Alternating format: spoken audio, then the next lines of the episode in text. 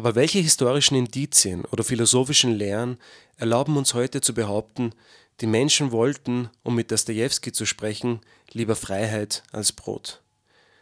Mit diesen Worten der Politologin Wendy Brown begrüße ich euch, liebe Menschen, zu einer weiteren Ausgabe des philosophischen Experiments im Medium unterwegs zum Denken. In dieser Sendung versuchen wir uns einem Begriff anzunähern, einem Begriff, der, um mit Hegel zu sprechen, versucht, unsere Zeit in gewisser Weise in Gedanken zu fassen. Aber auch ein Begriff, der versucht, die alte Frage des Dostoevsky, ob Menschen eher Freiheit oder Brot wollen, in unserer Zeit neu zu denken. Der Begriff, mit dem wir uns heute beschäftigen werden, ist der Begriff der Postdemokratie.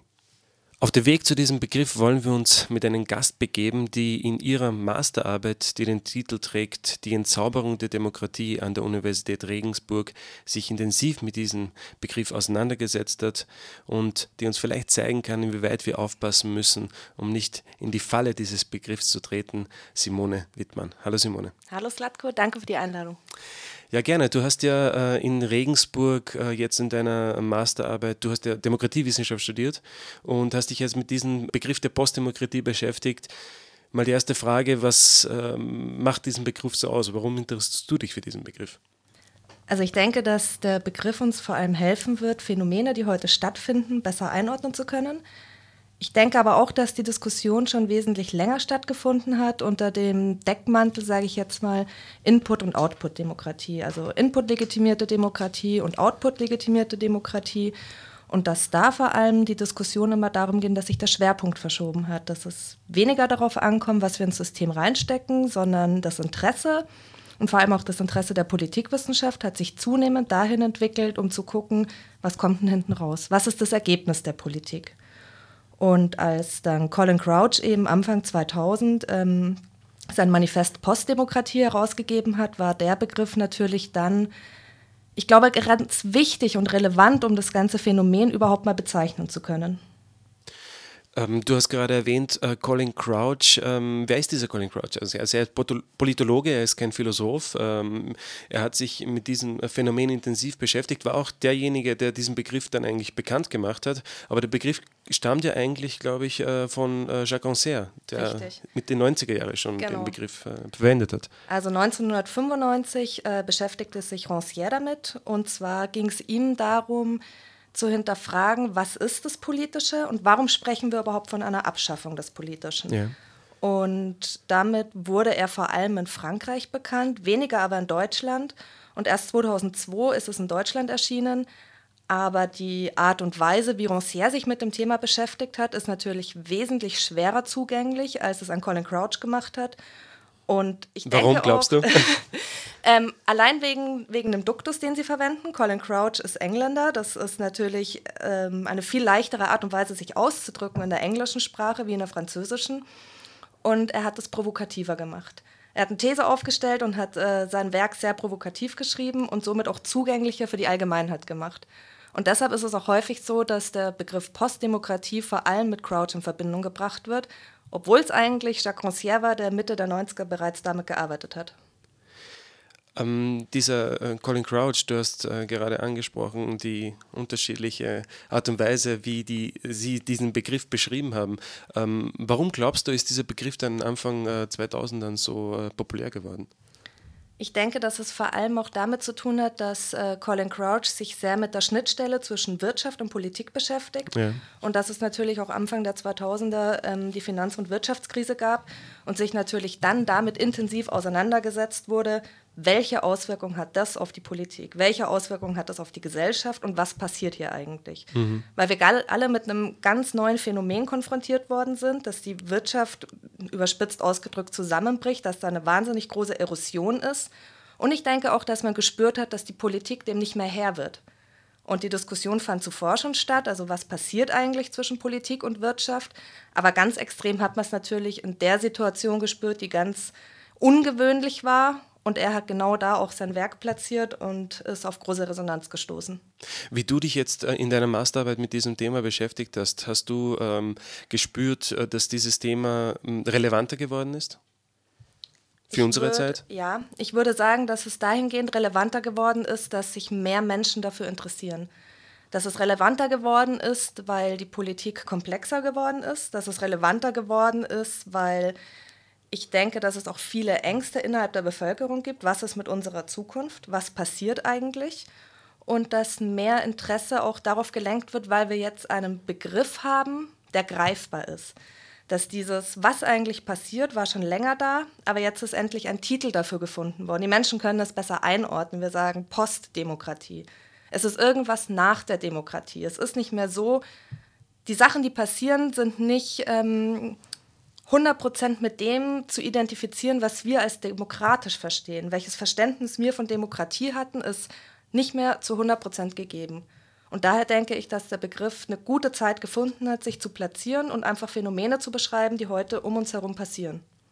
Ja, dann würde ich einfach sagen, dann äh, spielen wir jetzt mal die erste Musiknummer und gehen dann im zweiten Teil äh, genauer auf den Begriff der Postdemokratie ein. Was bedeutet jetzt eigentlich konkret Postdemokratie? Wie setzt sich dieser Begriff zusammen? Was hat er für Auswirkungen? Und äh, das machen wir dann nach der ersten Musiknummer.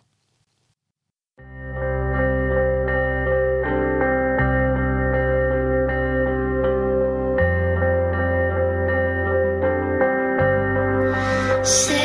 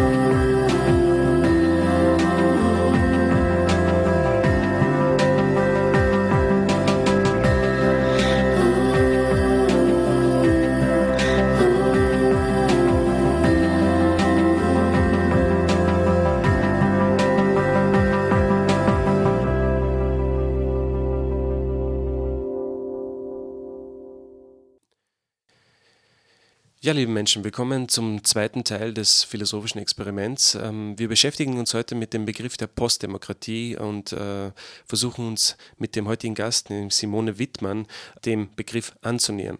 Ähm, Simone, wir haben im ersten Teil darüber gesprochen, woher dieser Begriff kommt. Ähm, zwei Philosophen haben wir genannt, einen Philosophen, einen Politologen. Der erste war der Franzose, der französische Philosoph äh, Jacques Rancière und der zweite war der britische Politologe Colin Crouch. Jetzt wollte ich dich mal grundsätzlich fragen, ähm, du hast am Beginn deiner Masterarbeit eine Passage aus dem äh, Spiegelartikel verwendet, der nämlich lautet Merkel als Kanzlerin der Postdemokratie. Äh, jetzt wollte ich mal fragen, was bedeutet das? Wie kann man das in Verbindung bringen mit diesen zwei Philosophen? Ich fand den Artikel ganz interessant, der war auch während des Wahlkampfs erschienen und in dem Artikel wurde angeprangert, Angela Merkel schaffe das Politische ab. Okay. Und das ist natürlich schon eine harte Aussage. Also, dass mal so, klar, der Artikel war auch provokant gesetzt. Und ähm, die Parallele zu, Crow, äh, zu Rancière ist, dass er sich auch Mitte der 90er das erste Mal damit beschäftigt hat. Und seine These lautet, dass es die Abschaffung des Politischen gibt. Was heißt das? Das bedeutet, dass das genuin Politische, also Rancière versteht darunter die Auseinandersetzung in der Gesellschaft, wie wir leben möchten. Einfach, er bezeichnet es als Konflikt. Wir können aber davon ausgehen, dass es in dem Sinne von einer Auseinandersetzung gemeint ist dass wir uns immer weniger damit beschäftigen, wie wir in der Gesellschaft zusammenleben möchten. Und das betitelt Rancière als Postdemokratie. Es ist eine Gleichschaltung, wir haben keine Auseinandersetzung, wir haben keinen politischen Streit mehr.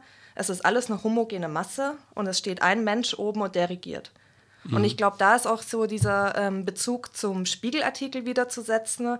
Wo ist die Auseinandersetzung? Also wie viel kommt vom Bürger noch mit in den demokratischen Prozess hinein und was kommt am Ende raus?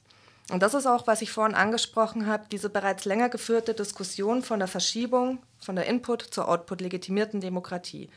Dass es einfach innerhalb der Diskussion der Postdemokratie um was Normatives geht. Wir sprechen nicht davon, dass wir kein Wahlrecht mehr haben. Niemand möchte die Demokratie abschaffen, sondern die Postdemokratie ist eine Diskussion innerhalb der Demokratie. Und das ist wahrscheinlich auch das Problem dieses Begriffs. Richtig, also es ist so eine intersubjektive Geschichte. Es ist ähm, immer schwer zu greifen, weil es was Normatives ist. Es ist nichts Empirisches und formal gesehen sind wir eine Demokratie. Deshalb ist es eine schwere Diskussion, mit der man sich beschäftigt. Weil diejenigen Leute sozusagen, äh, die äh, politische Entscheidungsträger sind, äh, eben wahrscheinlich dann immer wieder darauf verweisen, ihr habt uns gewählt, ähm, wir sind von euch legitimiert, wenn ihr uns nicht mehr wollt, dann wählt uns einfach ab nächste genau. Zeit. Genau, formal gesehen sind alle politischen Entscheidungen auf demokratischem Wege zustande gekommen. Und diese zwei Argumente stehen sich natürlich immer kontradiktorisch gegenüber. Da sagt jemand innerhalb der Demokratie, wir leben in einer Postdemokratie. Und dann sagt der Verfechter von der Demokratie, warum? Du hast dich doch dafür entschieden. Und das ist natürlich dann das Reibungspotenzial. Deshalb habe ich jetzt in der Masterarbeit auch davon gesprochen, dass es eine Entzauberung ist. Eine Entzauberung demokratischer Werte, eine Assoziationsverschiebung, dass einfach heutzutage etwas anderes zu beobachten ist, wie wir es gewohnt sind. Und ich glaube, dass das eine relativ gute Art und Weise ist, es zu beschreiben, weil man niemanden auf den Schlips tritt und weil es irgendwie ein bisschen greifbarer wird, um was es geht. Also du sagst, dass die Demokratie, die Formen vorhanden sind, das ist ja auch das, was Crouch äh, in seiner Arbeit äh, zeigt, aber diese Formen äh, nicht mehr zusammenstimmen mit den Inhalten der Demokratie, mit den Werten der Demokratie. Und das ist auch, was äh, Rancière wahrscheinlich dann meint, äh, dass diese Formen zwar bestehen, diese Fassade da ist, aber in diesem Gebäude der Demokratie äh, spielen sich äh, andere, andere Regeln ab. Und jetzt wollte ich dich fragen, wenn wir jetzt auf, auf Colin Crouch äh, kommen, der diesen Begriff der Postdemokratie sehr stark gemacht hat, er verwendet ja ein Bild, äh, der Parabel, um zu zeigen, wie sozusagen die Entwicklung von ähm, autoritärer Herrschaft über die Demokratie nach dem Zweiten Weltkrieg zu unserer heutigen Zeit stattfindet. Was macht eigentlich diese Parabel aus? Also wo befinden wir uns heute? Sind wir heute in der Postdemokratie oder befinden wir uns gerade im Abstieg zu ihr? Also ich glaube, für den Hörer ist es nochmal wichtig, dass Crouch eine umgekehrte Parabel nimmt, also vorzustellen wie einen Berg. Mhm. Am Anfang von dem Berg waren wir in diesem vordemokratischen Zeitalter. Dann haben wir uns so ganz sinnbildlich nach oben gearbeitet. Am oben angekommen waren wir endgültig in einer Demokratie angekommen. Und es war gut, das war der Augenblick der Demokratie. Wann war das? Das war Ende der 70er, glaube ich, hat es dann angefangen abzunehmen, aber Crouch geht auch immer von einer Sozialdemokratie aus. Also sein Idealzustand, den Augenblick der Demokratie, wie er es beschreibt, ist wirklich innerhalb der Sozialdemokratie. Das ist gewesen. der Gipfel sozusagen. Genau, das ist der Gipfel, wo alles gut war. Und dann kam die liberale Demokratie und da ging es dann bergab. Und so, um mit der, mit der Bildhaftigkeit von Crouch zu sprechen, sind wir jetzt schon relativ weit unten auf der anderen Seite der Parabel angelangt. Und diesen Zustand bezeichnet er wiederum Postdemokratie. Fraglich ist natürlich, vielleicht möchte Crouch auch in zwei Jahren ein neues Buch herausgeben, wo es wieder bergauf geht. Also ja. es bleibt abzuwarten. Aber die Parabel drückt auf jeden Fall aus, es war oben mal ein Idealzustand und momentan geht es bergab. Ähm, was ich interessant finde bei Crouch, weil du hast ja vorher gesprochen, du hast jetzt diesen, diesen Berg verwendet, dass Crouch ja ähm, sagt, dass gewisse Phänomene, die vordemokratische Phänomene waren, wie zum Beispiel eine autoritäre Herrschaft oder dass Bürger nicht mehr partizipieren, nicht wirklich partizipieren können in der, in der Entscheidungsfindung der Macht, dass diese Phänomene jetzt in unserer Zeit wieder auftauchen und immer, immer stärker werden und dass das sozusagen ein Zeichen für diese postdemokratische Entwicklung ist. Und er hat an einer Stelle geschrieben, in vielerlei Hinsicht ähnelt dies der Situation im vorrevolutionären Frankreich, wo der Monarch und die Aristokraten, die politische Macht innehatten, von den Steuern befreit waren, während die Mittelklasse und die Bauern Steuern zahlten, doch keinerlei politische Rechte besaßen. Jetzt wollte ich mal fragen, ähm, wie schätzt du das ein? Also ich denke, was Crouch damit aussagen möchte, ist, dass er in der Postdemokratie eine Mischung sieht. Er sagt zum einen, ähm, die Postdemokratie ist vordemokratisch, weil wir wieder in diese Richtung gehen, dass wir eine elitäre Herrschaft haben, dass der Zugang zur Politik nicht für jeden offen steht. Auf der anderen Seite sind wir aber auch noch demokratisch. Natürlich ganz klar, weil wir uns in formal demokratischen Gebilden bewegen, weil wir formal immer noch in einer Demokratie sind. Und das dritte Element ist das Postdemokratische, weil einfach neue Errungenschaften, Crouch zielt da ganz klar auf neue Innovationen, neue technologische Errungenschaften, Globalisierung, internationaler wirtschaftlicher Wettbewerb, also diese Elemente, die wirklich für uns heute neu sind, historisch betrachtet. Und diese drei Gruppen mischen sich in dieser Postdemokratie. So, das heißt, ähm, wir haben, wie du schon gerade gesagt hast, wir haben eine ungleiche Verteilung vom Zugang zur Macht, der aber nicht mehr wie bei der Französischen Revolution davon abhängig ist, ähm, wie gut man in der Gesellschaft gestellt ist. Natürlich heute auch, aber die Kriterien dafür ergeben sich jetzt aus den neueren Dingen. Wirtschaftliche Macht. Und das Paradox ist dann in unserer Situation wahrscheinlich, dass wir ja nicht mal in der Zeit der Französischen Revolution leben, sondern sehr viel Erfahrung auch mit der Demokratie nach dem Zweiten Weltkrieg gemacht haben und sagen formal, wie du jetzt vorher auch gesagt hast, die Möglichkeit haben, aber es trotzdem in Wirklichkeit real nicht schaffen. Und das ist auch, finde ich, ein wichtiger Punkt, dass wir immer noch darauf hinweisen, die Diskussion über die Postdemokratie ist eine Diskussion innerhalb der Demokratie. Postdemokratie bedeutet nicht, dass es undemokratisch ist sondern dass es wirklich eine, ich, ich nehme mal den Vergleich, man hat lange Zeit darüber diskutiert, ob es eine Demokratie gibt oder nicht. Man hat die Systeme in unserer Welt unterteilt in Demokratie, Autoritarismus und Totalitarismus. Und jetzt bewegen wir uns innerhalb von der Demokratie in einem Diskussionsbereich, wo es darum geht, welche Qualität hat unsere Demokratie. Das ist natürlich nochmal ein anderer Schritt und auch ein sehr viel fragilerer, fragmentierterer innerhalb der Demokratie findet eine Diskussion statt. Und das ist natürlich meines Erachtens ein Zeichen dafür, dass wir in einer lebendigen Demokratie leben. Würde das äh, Rancière auch so sagen? Rancière würde sagen, ähm, es ist alles gut, solange wir uns damit auseinandersetzen. Also das Ziel von Rancière ist auch ganz klar, den politischen Konflikt. Konflikt ist immer ein hartes Wort, wenn man das außerhalb seiner Sprache verwendet. Deshalb sage ich, Rancières Ziel ist es, die politische Auseinandersetzung zu fördern. Das Gespräch darüber am Laufen zu halten, sich damit auseinanderzusetzen. Und das finde ich persönlich auch eine sehr wichtige Sache. Solange man sich damit auseinandersetzt, ist man dabei, ist man mit Herz und Blut dabei, sich darüber Gedanken zu machen sich Gedanken darüber zu machen, wie wollen wir leben, in welcher Welt wollen wir leben und was würden wir gern anders machen. Und das ist für mich persönlich was sehr Demokratisches. Okay, dann äh, werden wir uns im nächsten Teil äh, noch genauer ansehen, welche Phänomene sich aus der Postdemokratie ergeben und wie diese Phänomene uns heute beeinflussen. Und äh, ich glaube, das ist ein sehr wichtiger Punkt, inwieweit wir gerade heute gehindert werden daran, durch diese Phänomene uns wirklich an der Macht zu beteiligen, uns wirklich in der Demokratie zu engagieren, uns wirklich in der Demokratie einzubringen. Und das machen wir alles im nächsten Teil, wo wir uns dann eben genauer mit den Phänomenen auseinandersetzen wollen. Vorher spielen wir noch eine nächste Musiknummer.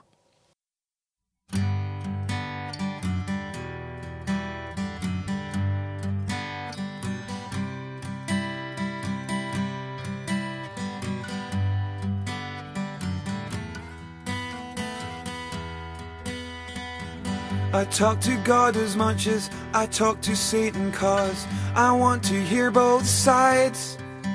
Does that make me cynical? There are no miracles, and this is no miraculous life. I savor hate as much as I crave love because I'm just a twisted guy. Is this the pinnacle? Is this the pinnacle? The pinnacle of being alive? Now I see the light. Well, I look up to God, but I see trouble, cause this ain't a miracle. I just want to take my chance to live through a miracle. Ah.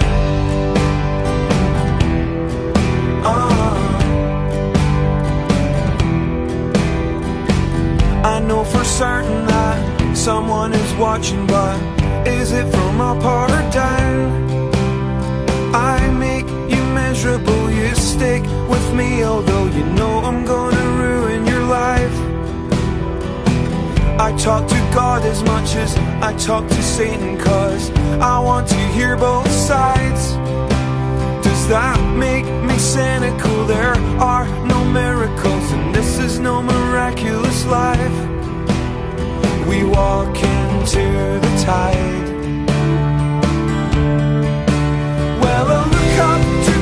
But I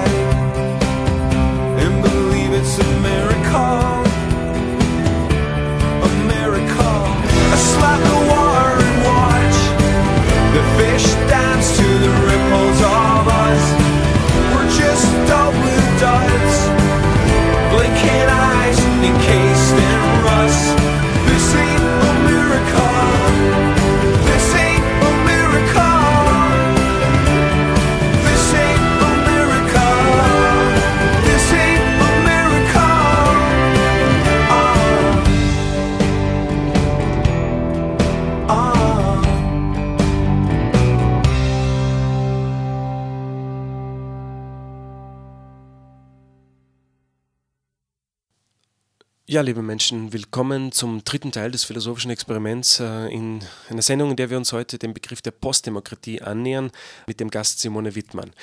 Simone, du hast im letzten Teil davon gesprochen, dass es für dich wichtig ist, dass in einer Demokratie die Möglichkeit besteht, sich äh, zu beteiligen, dass der Konflikt wichtig ist, dass die Diskussion in einer Demokratie wichtig ist. Das sind auch die Autoren, äh, mit denen wir uns heute auseinandersetzen, nämlich äh, Jacques Rancière und äh, Colin Croucho. Ähm, nur das Problem besteht ja darin, dass gewisserweise zwei Phänomene unserer heutigen Welt, die unsere heutigen Welt bestimmen, nämlich einerseits die Wirtschaft und andererseits die mediale Verwandlung der Welt durch die Globalisierung, durch das Internet und so weiter, dazu geführt haben, dass sozusagen so klassische Positionen wie eine klassische politische Partei, die von oben nach unten durchstrukturiert ist und die genau weiß, äh, was sie in welchen Kreisen zu machen hat, sich umgestaltet umformt, neue Situationen entstehen, neue Dialoge entstehen, die es dann schwierig machen, eben, dass Bürger und Bürgerinnen sich wirklich in der, Dis in der Diskussion der, zur Demokratie äh, beteiligen. Und jetzt wollte ich dich mal fragen, wie ist es überhaupt gekommen zu dieser Postdemokratie? Also wie kann man sich das vorstellen? Wie hat sich diese Entwicklung hm, vollzogen? Crowd schreibt an einer Stelle, Schließlich nimmt man es ernster, wenn sich ein Kranker über den Luftzug beschwert, als wenn dies ein Gesunder tut. Kannst du das verbinden äh, mit der Postdemokratie? Also wenn wir jetzt nochmal die Parabel von Crouch in Erinnerung rufen, wo die Sozialdemokratie einfach oben der Scheitelpunkt war, dann verbindet Crouch das natürlich auch immer mit dem Industriezeitalter, mit der Arbeitergesellschaft und macht den Schnitt genau dann, wenn wir in Richtung Dienstleistungsökonomie gehen. Die Wirtschaft hat sich verändert und natürlich ist es dann auch dazu gekommen, dass nicht alle Unternehmen, nicht alle Firmen gleich gut überlebt haben. Und da kann man jetzt nochmal Bezug auf das Zitat von dir gerade nehmen. Ähm, dem Kranken glaubt man eher, wenn die Luft zieht, als dem Gesunden. Das bedeutet, ähm, dass in dieser Zeit vor allem die Wirtschaftsunternehmen Gehör gefunden haben. Das, du meinst jetzt in, nach der Ölkrise so in den 70ern? Genau, richtig. Zum Beispiel, wenn jetzt ein Unternehmen nicht mehr so gut dagestanden hat und ähm, sich an die Politik gewandt hat und gesagt hat, Mensch, wir schaffen das nicht mehr so gut, wir brauchen auch vom Staat Unterstützung. Klar, es ist dann ein Anliegen vom Staat zu helfen, sich dafür zu kümmern, sich darum zu sorgen und darum zu kümmern, dass auch die Schwächeren eine gleiche Chance haben. Und dieses Phänomen ist dann übers Ziel hinausgeschossen, sagen wir jetzt mal. Der Staat hat die Wirtschaft gepusht und die Wirtschaft ist immer mehr gewachsen und hat dann natürlich auch ähm, größere Ansprüche gestellt und mehr Aufmerksamkeit bekommen. Und Crouch beschreibt es so, dass sie zu robusten Machtorganismen gewachsen sind. Das ja. ist natürlich ein, ein, starker Ausdruck, ein starker Tobak, den Crouch da anlegt. Ähm, ich glaube, ein ganz gutes Beispiel ist, um das zu beschreiben, die Wirtschaft hat immer noch die Möglichkeit, Druck auf die Politik auszuüben, indem wir ganz klassisch sagen, wir machen eine Verlegung unseres Standortes. Wir wandern aus. Helft ihr uns? Passt ihr die Gesetze so an? Unterstützt ihr uns? Bleiben wir in einem Land, womit auch Arbeitsplätze geschaffen werden? Ein ganz klassisches Phänomen. Wenn nicht, dann gehen wir. Und das ist natürlich auch, was Crouch sagt, die Globalisierung. Die Öffnung der Grenzen, die freie Auswahl, die Freiheit, die wir haben, die wir heute nutzen können, führt auch dahin, dass es negative Auswirkungen fürs eigene Land haben kann. Und für die Demokratie dann. Genau, und für die Demokratie. Und natürlich ist es der Politik ein Anliegen, die Wirtschaft hier zu halten. Und ich denke, auch wenn man jedem Wähler fragt, ist es ihnen wichtig, in einem wirtschaftlich florierenden Land zu leben, dann sagt jeder, ja, natürlich, es ist gut für uns, es ist gut für unser Land. Und deshalb ist die Diskussion auch ganz schwer. Und das ist, glaube ich, auch damit gemeint, wenn wir sagen, wo kommt das her? Wie hat es die Wirtschaft geschafft, dass sie so großen Einfluss nehmen kann? Also diese Krisen der 70er Jahre, diese beiden Ölkrisen, haben gewisserweise noch dazu geführt, dass der Staat die Unternehmen gepusht hat und äh, so weit gepusht hat, dass sie sich in gewisser Weise selbstständig gemacht haben vom Staat und äh, in Umkehrschluss dann der Staat abhängig geworden ist von den Unternehmen. Genau. Und jetzt sind wir hier an einem Punkt, wo wir sagen, Postdemokratie, pseudodemokratische Elemente. Jetzt spielen wir den Fall mal durch und sagen, okay, ein wirtschaftlich starkes Unternehmen würde gern abwandern, ja. außer wir ändern jetzt was bei den Steuern, dass es für das, für das Unternehmen attraktiver wird, an diesem Standort zu bleiben. Dann kommt der Wahlkampf, dann haben wir die Parteien, die sich mit Steuersenkungswettbewerben unterbieten. Der Wähler glaubt, der Wähler wählt diese Partei und hat es dann am Ende demokratisch legitimiert, bestimmt, dass er das haben möchte, was für die Wirtschaft am besten ist. Und das ist das, wo wir bei dem Ausdruck sind, pseudodemokratische Elemente. Formal gesehen sind es auf demokratischem Weg entstandene Entscheidungen. Mhm. Wir haben gewählt, wir wollten das so. Aber natürlich ist der Wähler dazu, der Wähler hat keine andere Möglichkeit, als der Politik Glaube zu schenken. Also und da sage ich mal, sind wir an einem Punkt, wo wir uns schwer tun, uns demokratisch zu beteiligen. Formal gesehen ja. Aber indirekt gesehen ist es dann schon schwierig abzuwägen, für wen machen wir es. Diese Strukturen zu hinterschauen, zu durchblicken, was passiert, wo ist das Ziel des Ganzen. Das ist einfach so eine Sache, wo heute die Diskussion darum geht, um diese Intransparenz, um die Politik hinter verschlossenen Türen. Welche Einflussmöglichkeit hat der Wähler dann wirklich noch? Du hast vorher ein Stichwort in deinem Satz erwähnt, nämlich für wen machen wir es? Und ich glaube, das ist genau dieser Punkt, auf den Crouch auch äh, hinaus will, dass diese Grenze zwischen Politik, zwischen Staat und der Wirtschaft ineinander verschwommen sind. Äh, nach dem Höhepunkt, nach der sozialdemokratischen Epoche, sind diese Grenzen immer mehr ineinander verschwommen und äh, es ist zu einem Konflikt gekommen, der darauf hinausläuft, dass gewisserweise die Politik immer mehr Kompetenzen an die Wirtschaft abgegeben hat und jetzt sozusagen abhängig davon ist, wie du jetzt vorher erwähnt hast mit diesem äh, Steuerbeispiel, äh, abhängig ist von der Wirtschaft. Wie würdest du diesen Konflikt, dieses Dilemma beschreiben? Ich würde es so beschreiben, dass es eben was ganz was Klassisches ist, dass dieses Problem, das wir heute haben, den Konflikt zwischen Freiheit und Gleichheit, den gibt es schon lang. Momentan behandeln wir diesen Konflikt unter dem Thema Postdemokratie. Und der Punkt ist, glaube ich, wo, wir die Gefahr sehen oder was für uns dann gefährlich wird, zu sagen, diese Vermischung, wie du gerade schon gesagt hast, diese Kreise, der eine sagt ähm, Freiheit, das ist so die wirtschaftliche Seite auf der einen Hand, und der andere ist Gleichheit, das ist der Staat, der ist dafür verantwortlich. Und wenn jetzt diese Freiheit, dieser wirtschaftliche Aspekt in immer mehr Bereiche der Öffentlichkeit eingreift, in immer mehr Bereiche der öffentlichen, des öffentlichen Lebens, dann bekommen wir innerhalb dieser, dieser Chancengleichheit ein Problem. Ganz klassisch, wenn man einfach sagt, ähm, dass Bereiche des öffentlichen Lebens kommerzialisiert werden, dass eine Post privatisiert wird, dass Bereiche, die einfach immer in staatlicher Hand waren, jetzt in wirtschaftliche Hände überwachsen. Aber von der Wirtschaft wird nichts an den Staat zurückgegeben, jetzt wirklich mal in einem Schwarz-Weiß-Bild gesprochen. Und da wird es dann eben gefährlich. Und auch dieser Glaube, der bei uns herrscht, dass einfach die Wirtschaft recht hat, weil sie modern ist, weil sie flexibel ist, weil sie einfach erfolgreich ist, von diesen Prinzipien schaut sich die Politik sehr viel ab und treibt sich dadurch in diese Abhängigkeit. Warum? Warum macht sie das? Ich denke, weil sie verunsichert ist. Weil es so ein Selbstläufer war, wenn wir jetzt überlegen, bei Wahlkampf, es sind PR-Experten, die den führen.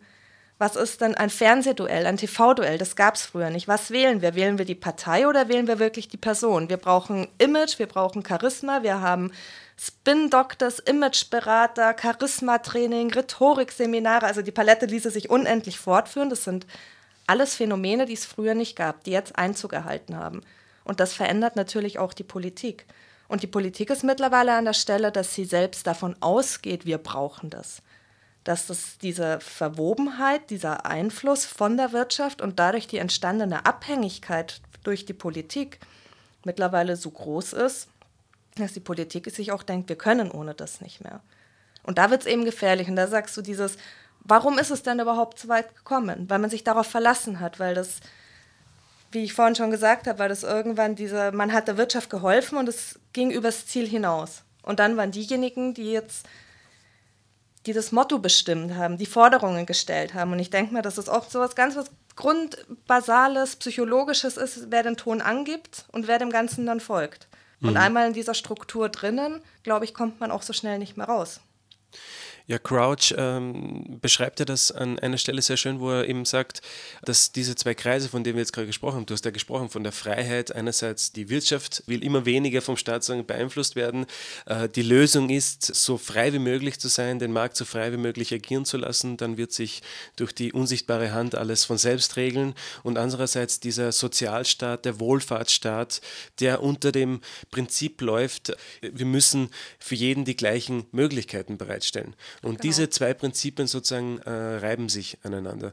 Und was ich so interessant gefunden habe bei Crouch ist, äh, wo er an einer Stelle schreibt, dass die Leute, die aus der Wirtschaft kommen und dann äh, sagen, dass sie so viel Freiheiten wie möglich brauchen, die implizieren mit diesem Argument gleichzeitig, dass die Politik nicht mit den Phänomenen unserer heutigen Zeit zurechtkommt, weil sie eben nicht diese Kompetenz, weil sie nicht das Wissen hat, um die Phänomene, um die Strukturen unserer heutigen Wirklichkeit wirklich äh, zu begreifen. Deswegen fühlen sie sich sozusagen über der Politik können so auch mit dieser Karte ähm, ihre, ihre Macht ausdrücken. Nur Crowd sagt, es ist ein Bluff. Nur die Politiker trauen sich nicht, diesen Bluff aufzudecken. Was sagst du?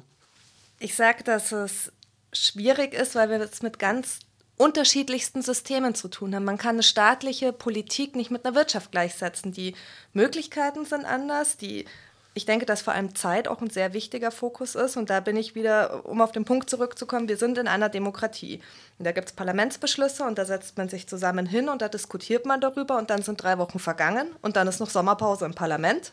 Und mhm. dann ist es natürlich die Mittel und Möglichkeiten, die einem Wirtschaftsunternehmen zur Verfügung stehen, um individuelle Entscheidungen und Lösungen zu treffen, kann man nicht mit einer Staatsregierung gleichsetzen. Und ich denke aber auch, dass ähm, Crouch in vielen Punkten recht hat, insofern, als dass er sagt, diese Art und Weise ist es einfach. Die Art und Weise, wie die Wirtschaft arbeitet, ist zunehmend in die Politik übergegangen. Und da sind wir jetzt wieder bei diesem, bei diesem Punkt, dieser Vermischung der zwei Kreise, was auch zu einem gewissen Teil, wenn es ausgeglichen ist, notwendig und gut ist, ist momentan eher so übergeschwappt auf diese Seite Freiheit. Und da hätte ich ein Zitat, äh, mhm. und ich würde das gerne auch dann mit einem Beispiel lebendiger machen. Und zwar schreibt Crouch an einer Stelle, doch in Wirklichkeit wählen zunächst die Anbieter ihre Kunden aus, indem sie festlegen, welche Zielgruppe sie mit ihren Produkten erreichen wollen.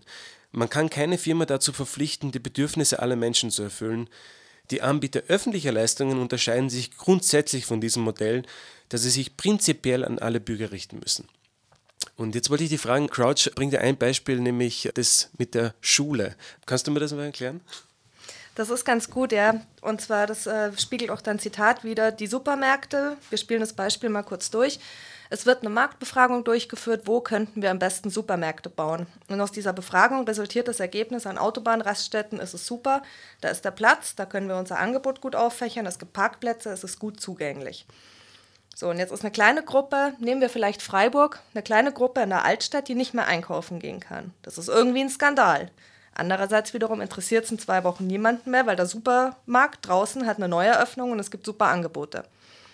Wenn wir dieses Beispiel, nach der die Wirtschaft funktioniert, nach einer Nutzenmaximierung, nach einer Kostensteigerung, auf die öffentlichen Leistungen umwälzen würden. Und das passiert ja gerade. Das ist ja sein, Natürlich. das passiert immer, immer mehr und mehr und das streitet immer mehr und mehr voran. Genau, das ist halt ein ganz reales Beispiel, mit dem wir heute konfrontiert sind. Man kann keinen Ikea in die Innenstadt bauen, sind wir ganz ehrlich. Wenn wir jetzt diese Vorgehensweise oder dieses Verhalten auf die Politik umwälzen und wir sagen, eine Marktforschungsstudie ist zu dem Ergebnis gekommen, dass wir 70 Prozent der Schulen in der Stadt schließen und dafür neue Schulen an Autobahnraststätten hinbauen wird jeder sagen, was ist denn jetzt los? Das darf doch nicht sein, der Aufschrei wäre riesengroß.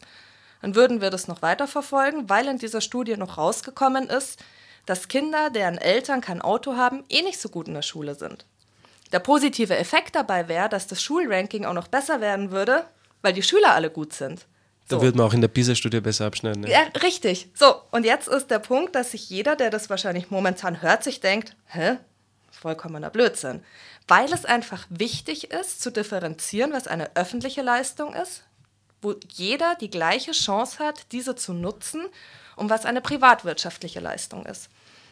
Und auch wenn das überzogen ist, dieses Beispiel, zeigt es doch, dass Crouch mit seiner Postdemokratie-These einfach aussagen möchte, wir müssen Obacht geben, dass die Grenzen nicht zu sehr verschwimmen. Wenn auf einmal alle öffentliche Leistungen nach einem privatwirtschaftlichen Prinzip umgesetzt werden, dann ist es nämlich nicht mehr so weit entfernt, dass das auch mit den Schulen passieren kann. Jetzt nicht in diesem Ausmaß, aber das Prinzip wird, glaube ich, deutlich. Und die Aufgabe der Regierung ist eben zu unterscheiden, was in welchen Bereich reinkommt. Und das ist ein großer Kritikpunkt, nicht nur von Crouch, sondern von sehr vielen Autoren und auch Philosophen, Politikwissenschaftlern, die sich mit dem Thema Postdemokratie auseinandersetzen dass ihre Kritik ganz klar dahin geht, dass, die, äh, dass, die, dass der Staat momentan nicht mehr zu 100 Prozent in der Lage ist, zu unterscheiden. Und das ist so ein Postdemokratie-Element, wo sich die Diskussion gerade sehr schwer darum dreht. Und das hängt auch sehr stark zusammen mit den Medien, weil äh, die Unterscheidung fällt auch schwierig, weil äh, die Politik, äh, die Parteien versuchen sich immer mehr sozusagen den Strategien der Medien anzupassen, immer mehr anzunähern, immer mehr wie Medien, wie mediale Spektakel aufzutreten. Die Parteien, wir haben vorher schon davon gesprochen, es wären Phänomene, die vordemokratische waren, wie zum Beispiel, dass eine Person äh, herrscht. Auch jetzt sozusagen werden wieder Wahlkampagnen auf eine Person zugeschnitten. Das wird forciert und immer mehr weiter betrieben. Meine Frage wäre, inwieweit spielen da die Medien äh, eine Rolle? Ich glaube, das ist ähm, ganz gut, wenn wir das Beispiel nehmen vom TV-Duell Merkel gegen Steinbrück. Ich weiß nicht, ob du dich erinnerst, ja, die Kette. Klar, klar, klar. Merkels Kette. Merkels Kette war in den Medien. Und da war das, das war für mich so ein ganz klares Beispiel, zu sagen, es wurde einen Tag über das TV-Duell gesprochen, am nächsten Tag gab es noch eine Berichterstattung über die Inhalte, aber es gab vor allem eine Berichterstattung was Merkels Kette ausgesagt hat. Und da würden eben viele Theoretiker sagen, das ist Postdemokratie. Medial, der mediale Einfluss ist gegeben, natürlich. Aber der Unterschied ist, die Medien haben sich früher als fünfte Macht verstanden, als Vermittler zwischen Politik und Volk. Die hatten einen Erziehungsauftrag, die hatten einen Auftrag zu informieren, zu berichten und einfach diesen, diesen Kontakt herzustellen. Das ist heute nicht mehr so? Es ist heute schon so, nur der Fokus wurde geändert. Der Fokus liegt jetzt auf der Kette. Und ich glaube, das ist so ein schönes Beispiel zu sagen, ähm, liegt der Fokus jetzt darauf, was wir, was wir mit dem Mindestlohn machen wollen? Oder liegt der Fokus jetzt darauf, was hatte Merkel an? Und da hat es eindeutig eine Verschiebung gegeben. Und das ist glaube ich, auch damit zu begründen, dass sich die Medien an und für sich geändert haben. Die Medien haben nicht mehr nur primär diesen Informationsauftrag, sondern vor allem ist es heute ein Teil des kommerziellen Sektors geworden. Das heißt natürlich, aus Sicht der Medien auch verständlich, wir brauchen Zuschauer, wir brauchen Sponsoren, wir diese Kernpriorität hat sich wegverlagert, wir wollen Gewinnmaximierung. Mhm. Und wenn das natürlich die Ziele eines Unternehmens sind, und jetzt sind wir wieder bei dem Aspekt Wirtschaft. Und wir sind bei dem Aspekt dieser Vermischung zwischen diesen zwei richtig, Kreisen. Richtig, dann müssen wir natürlich auch nochmal differenzieren zwischen öffentlich-rechtlichen und privaten. Nur wird natürlich ähm, zunehmend darauf geachtet, es ist ein Teufelskreislauf. Jetzt möchte man, dass die öffentlich-rechtlichen Sender mit den privaten mithalten können. Also müssen die ihre Quoten auch hochtreiben. Die das waren heißt, vorher sozusagen von dieser Konkurrenz, von diesem äh, Konkurrenzkampf ausgeschlossen. Genau. Aber natürlich mh. möchte man eben, dass sie auch noch eine Chance haben, auf dem Markt sich zu behaupten. Und das heißt natürlich, sie müssen mit dem Privaten mithalten. Und dann ist der Kampf natürlich äh, fast nicht mehr zu gewinnen. Wie kann ich eine seriöse Berichterstattung machen, die vielleicht, ähm, nicht nur vielleicht, die zu 90 Prozent unattraktiver ist und unreißerischer, wie mit einem Privatsender, der durch, der durch Schlagzeilen und Bilder und eingespielte Wortfetzen einfach die, die erste Aufmerksamkeit auf sich zieht. Und dann kommen wir in eine gefährliche Situation, wo wir sagen, ähm, ja, was, was möchten wir machen? Um nochmal auf dieses Beispiel Schulen zurückzukommen. Jetzt müsste man überlegen, wenn die Schulen nochmal der Logik der Massenmedien folgen würden, wir brauchen eine Zuschauermaximierung, wir brauchen eine Schülermaximierung. Wir müssen jeden Tag um die Aufmerksamkeit unserer Schüler kämpfen. Sonst geht der Schüler in eine andere Schule. Wie ich als, als Konsument vorm Fernseher sitzen sage, sonst schalte ich halt um. So, dann heißt es, dass die Schulen anfangen, ihren Unterricht in kleine Häppchen zu verpacken, so dass es für die Schüler attraktiv ist. Jetzt kann man sich natürlich vorstellen, dass Algebra für keinen 13-Jährigen attraktiv ist. Irgendwann wird allerdings auffallen, dass die Ausbildung, die die Schüler und Schülerinnen bekommen, wenig attraktiv für den Arbeitsmarkt ist, weil sie keine Chance haben. Und man würde das Verhalten ändern. Bezogen auf die Medien bedeutet das aber, dass wir als Konsumenten aufmerksam werden müssten darauf, dass wir damit nicht gut informiert sind. Dass wir diese Information, die wir von den Medien bekommen, als qualitativ nicht gut bewerten. Und erst wenn dieser Schritt gegangen werden würde, könnte man was ändern. Solange wir das konsumieren, ändert sich daran auch nichts. Ja, dann hoffen wir, ähm, dass wir im letzten Teil der Sendung ähm, einen Weg zeigen können, inwieweit wir vorsichtig sein müssen, die Häppchen der Medien und äh, unserer heutigen globalisierten Welt äh, ständig zu konsumieren und werden nach der Musiknummer eben dann auf die Konsequenzen des bisher Gesagten eingehen. Vorher spielen wir noch eine nächste Musiknummer.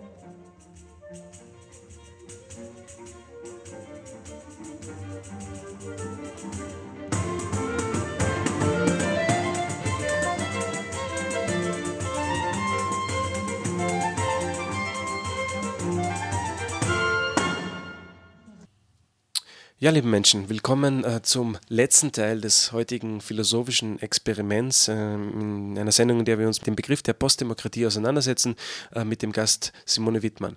Simone, du hast geendet den letzten Teil, den bisschen längeren Teil, äh, wo wir darüber gesprochen haben, äh, inwieweit äh, die Phänomene der Wirtschaft und der Medien dazu geführt haben, dass die, die Bürgerinnen und Bürger immer schwieriger finden, sich in die Demokratie zu integrieren, zu partizipieren, wirklich mitzuwirken an, der, an der Gestaltung der Demokratie Demokratie und äh, wo die Probleme liegen. Und ich will jetzt im vierten Teil jetzt mal auf die Konsequenzen eingehen und wollte dich fragen, inwieweit dann wir uns von diesen Häppchen äh, loslösen können, die uns die Medien und die unsere heutige Welt vorgibt und drei Wege, wie wir davon Abstand nehmen können, äh, gibt Colin Crowd selbst an äh, in seinem Buch Postdemokratie, nämlich schreibt er, Erstens mit Maßnahmen, die darauf zielen, die wachsende Dominanz der ökonomischen Eliten zu begrenzen. Zweitens mit Reformen der politischen Praxis als solcher. Und drittens gibt es Handlungsmöglichkeiten, die den Bürgern selbst offenstehen. Was hältst du davon, von diesen drei Maßnahmen von Crouch? Also man muss natürlich ganz klar fragen, ob diese überhaupt realisiert werden können. Ähm, Gerade diese was schreibt er da, die Dominanz der ökonomischen Elite zu begrenzen. So, das ist natürlich ein Spagat, den er da fordert, der nahezu unmöglich ist. Wir wollen auf der einen Seite diesen kapitalistischen Grundgedanken beibehalten, weil das der Teil der Wirtschaft ist, und andererseits ähm, wollen wir ihre Macht beschränken. Crouch geht davon aus, wir haben das ja in der Sozialdemokratie schon mal verwirklicht gehabt, seines Erachtens, also funktioniert es jetzt eben auch.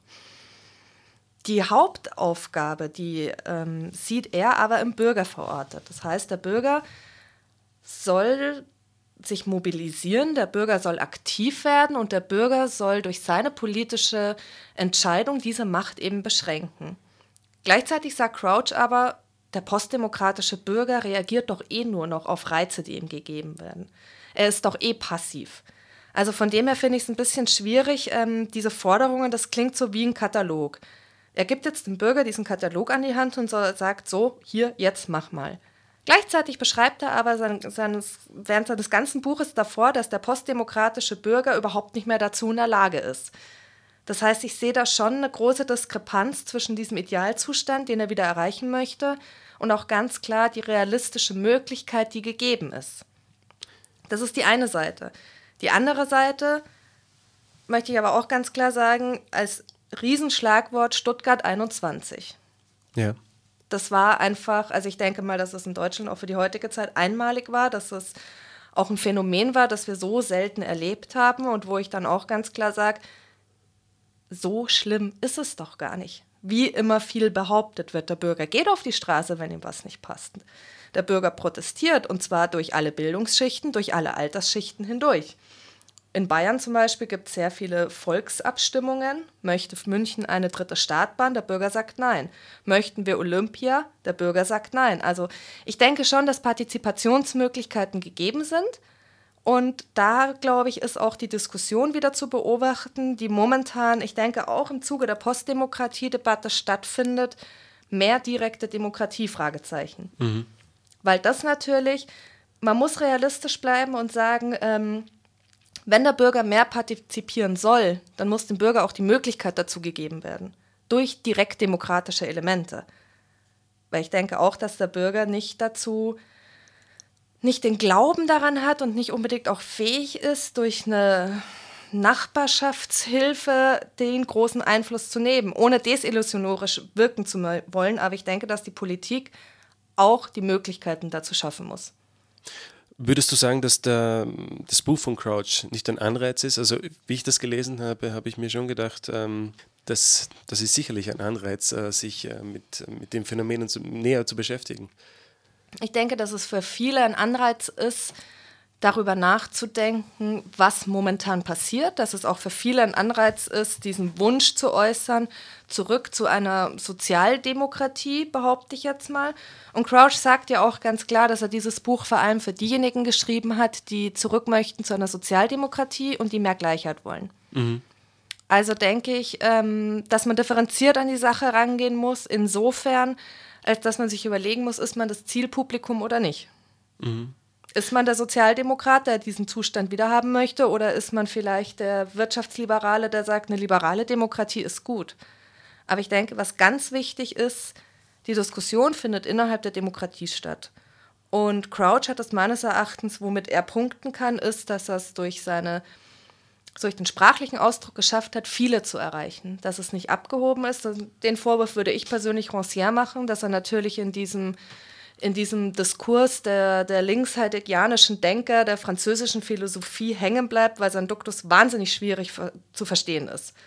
Und da konnte Crouch schon punkten mit seinem Werk, ja.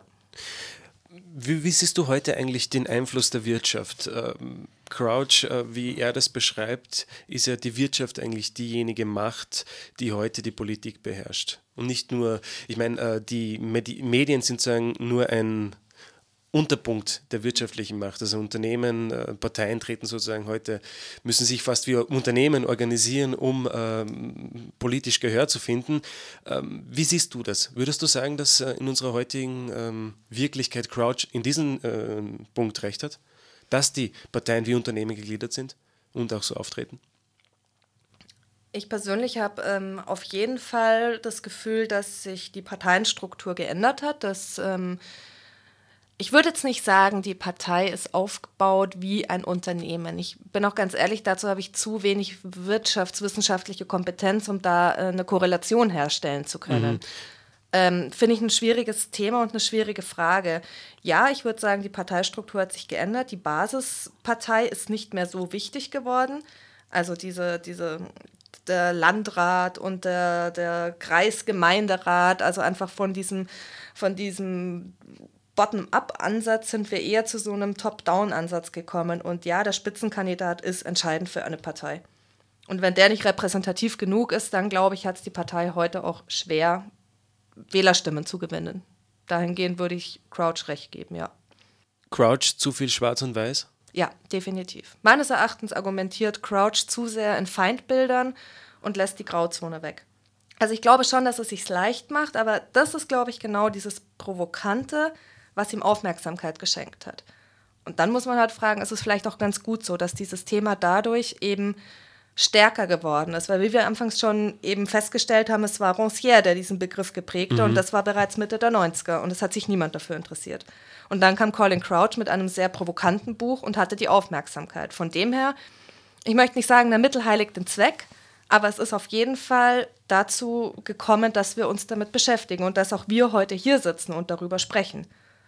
Und von dem her, ja, schwarz-weiß, aber nicht unbedingt schlecht, dass es so ist.